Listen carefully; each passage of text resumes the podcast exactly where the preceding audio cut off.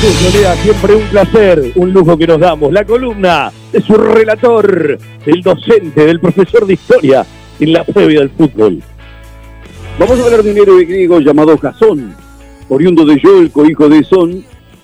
Intentó recuperar el trono que a su padre, a su padre lo había destronado su tío, llamado Pelias.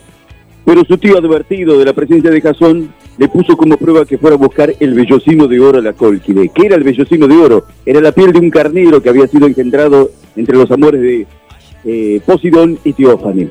Ante ese emprendimiento decidió conseguir gente que lo acompañase, héroes de distintos lugares y príncipes, y le encargó a Argos que construyera la nave. Por eso la expedición se llamó de los Argonautas. Llegaron a la Colquide, después de una travesía muy extensa en el mar, y encontraron no pocas dificultades para cumplir ese objetivo. Pero Medea, la hija del rey Etes de la Cólquide, atravesada por una flecha de Eros, se enamoró de Jasón y decidió ayudarlo. Por eso le entregó un ungüento para poder subyugar a los toros que resollaban fuego, hizo sembrar los dientes de dragón para que crecieran los guerreros y después los hizo combatir entre sí y logró adormecer al dragón que custodiaba el vellocino para degollarlo y después llevarse la piel de oro.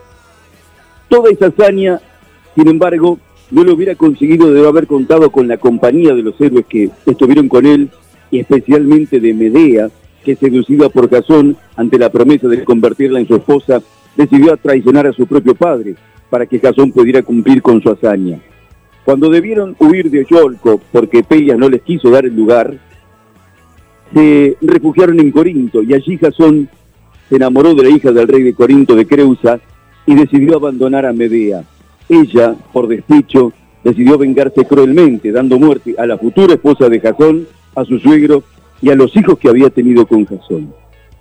Este motivo mitológico conocido nos deja dos aspectos fundamentales para reflexionar.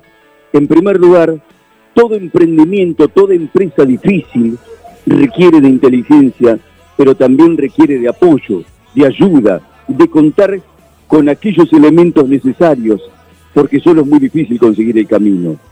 En segundo lugar, siempre hay que recordar quiénes son los que han contribuido para que una empresa se logre y no dejarlos por el camino.